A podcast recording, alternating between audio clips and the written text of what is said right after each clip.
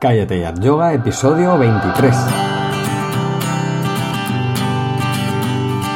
Bienvenidos a Cállate Yoga, el podcast en el que hablamos de yoga, de la práctica, la teoría, las escuelas, los maestros, las posturas, los libros y todo lo relacionado con esta maravillosa práctica.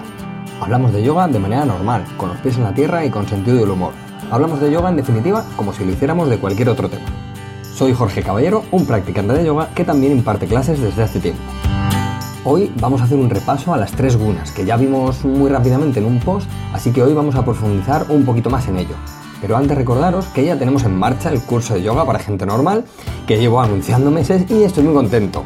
Em, y es así porque en el curso, eh, bueno, pues hay alumnos de todos los niveles, de todas partes, gente que nunca había hecho yoga, gente que lleva practicando tiempo, y el feedback está siendo genial, así que nada, pues muchas gracias a los que os habéis apuntado, a los que os estáis apuntando estos días y gracias también a los que os vais a apuntar. Os recuerdo que para acceder a las clases de yoga online de la web, el precio son 10 euros al mes y tenéis de todo. Clases semanales nuevas, propósitos y monográficos que van a empezar el mes que viene, en enero, y contacto directo conmigo para, para resolver cualquier duda del curso. Así que nada, miradlo que está muy bien. Y además, si os apuntáis a la newsletter, podéis eh, ver, una clase totalmente gratuita, eh, para que veáis cómo es la dinámica del curso que seguimos y, cómo es por dentro. Eh, también sabéis que hay muchísimo material en audio, escrito y vídeos en el blog, así que nada, pasaos por calleteyoga.com que, que creo que os va a gustar.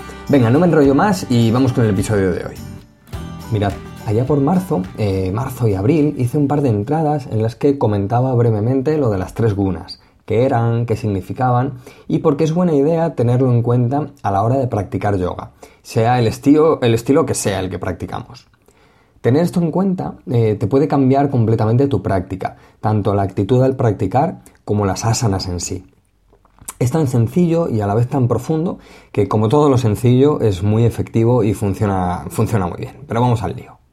¿Qué son las tres gunas? Algunos ya sabéis de que ya sabréis de qué va el concepto, pero eh, dejadme que hable un poco sobre ello. Las tres gunas son las tres cualidades o atributos de la naturaleza que, según la tradición hindú, todas las cosas eh, en la naturaleza están compuestas por estas tres características y están presentes en todo lo que vemos y hacemos en mayor o menor medida. Y son las siguientes. Son rayas, tamas y sattvas. Rayas hace referencia a la cualidad más agresiva o áspera de la naturaleza. También se asocia al movimiento de alguna manera. Tamas, por su parte, se refiere a la cualidad de inercia o pesadez, algo mm, a lo que le falta gracia o movimiento. Y sattvas es la cualidad del equilibrio, la pureza, la luz. Este sencillo concepto, como os decía hace un momento, puede cambiar completamente la manera en la que practicamos yoga, y vamos a ver por qué. En nuestra práctica, a nivel físico, estamos presentes en las tres fases de las posturas. Esto, de esto hemos hablado muchas veces. De hecho, lo tenéis ampliado en el episodio número 9 del podcast y que dediqué solo a este concepto. Las tres fases de las posturas son la fase muscular, la fase orgánica y la fase articular. Así, haciendo una determinada postura, prestaremos atención a que la fase muscular esté activa, pero sin ser demasiado dura, para que la fase articular pueda darse, es decir, que la articulación esté móvil o lista para moverse y con la creación de espacio necesaria para su salud. Además, está la fase orgánica, que si la fase muscular y articular están bien ejecutadas, los elementos orgánicos como vientre, cerebro y órganos internos pueden estar en pasividad. O sea que la estructura activa cuida de que los elementos pasivos estén funcionando correctamente. Asimismo, rayas, tamas y sattvas son un complemento a cada una de estas fases en particular y a las tres en general. Vamos a ver por qué, pero tranquilo, ¿eh? que es muy fácil y todo esto no tiene que ser, no tienen que ser cosas que estemos controlando y que nos vuelvan locos, sino que al final es una actitud mental ante una asana o una secuencia de asanas. Voy a poner un ejemplo de cómo funciona esto, pero sin ninguna postura en, sin ninguna postura en concreto. Imagina la que tú quieras. ¿eh? Creo que va a ser más útil que cada uno se imagine el asana que quiera. Empecemos con rayas. Rayas decimos que es la cualidad agresiva o áspera, casi violenta. ¿Qué pasará con una postura que en general esté bañada de esta característica o que nuestra actitud en este asana esté dirigida por rayas sin darnos cuenta? Pues que estaremos en un asana apretando mucho la musculatura, una postura muy rígida, una postura que va a ser desagradable, incómoda y hasta violenta. No estaremos a gusto, o al menos vamos a estar tensos, con lo que las tres fases de las posturas ya no podrán darse. Podríamos decir que si la fase muscular está muy activa o solo nos centramos en ella y apretamos mucho la musculatura, rayas aparecerá y dominará esa postura y la fase orgánica no funcionará correctamente, pues la parte articular tampoco permitirá que esto suceda.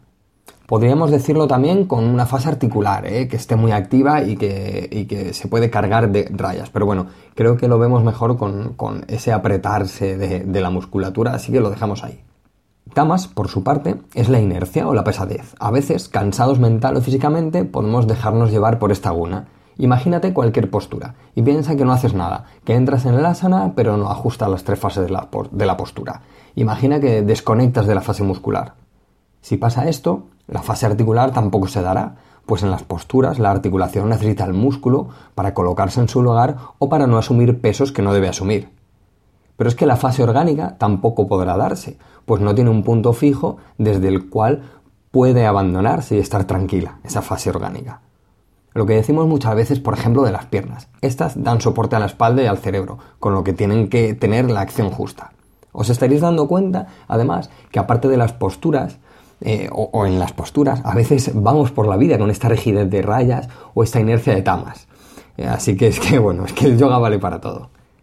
Pero nos falta una, y, esta es en la que tenemos que estar atentos, pues nos va a cambiar una asana, la práctica y hasta la percepción de otras cosas, veréis. ¿Qué pasa si lo que tenemos es sattvas presente, esa pureza y equilibrio? Si organizamos la ejecución de cualquier postura con sattvas presente, esta se dará de manera naturalmente activa y potente, sin rigideces, y dejando los espacios y las pasividades propias de la postura. La fase muscular lejos de rayas y tamas, podrá ajustarse bien, dando paso a una fase articular llena de espacio, movimiento y fluidez. La fase orgánica vendrá por sí misma, pues los elementos como cerebro, rostro y vientre notarán un soporte muscular y un ajuste articular que pueden aprovechar para estar blanditos, pasivos y funcionando como deben. Dentro de una secuencia de posturas, con sattvas presentes, presente, esta se dará con cansancio, pero no impedirá que vayamos ajustando más y más a medida que el cuerpo se agota. A veces cuando practicamos el cuerpo se agota, vamos tirando más y más de la fase muscular y nos vamos tensando. Pero observando sattvas podemos, controlar eso y ver que la secuencia es un todo y que tenemos que avanzar en ella con potencia, con firmeza y con mucha acción, pero con suavidad, calma y fluidez.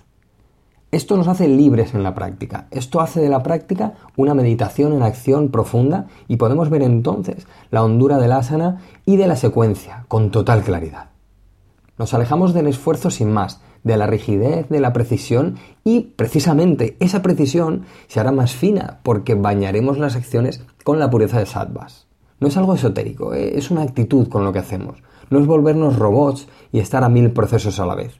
Es ver en tiempo real el conjunto de nuestras acciones como un todo lleno de potencia, estabilidad, fluidez, calma, pasividad, claridad y conciencia. Imaginaos cómo cambia nuestra percepción de lo que hacemos, de cómo lo hacemos y de cómo nos relacionamos con lo que hacemos si tenemos sattvas presente. Evidentemente, en un principio de nuestra práctica hay que sudar. Traemos a las posturas un cuerpo externo y un cuerpo interno y un contenido mental creado de años de malas posturas, patrones mentales inadecuados y, y esto no es apto para una vida plena. El yoga se va a encargar de mejorar todo eso, pero habrá que sudar un poco. Y hay que sudar porque no se cambian unas piernas desalineadas en tres días, ni cambian actitudes en, una semana.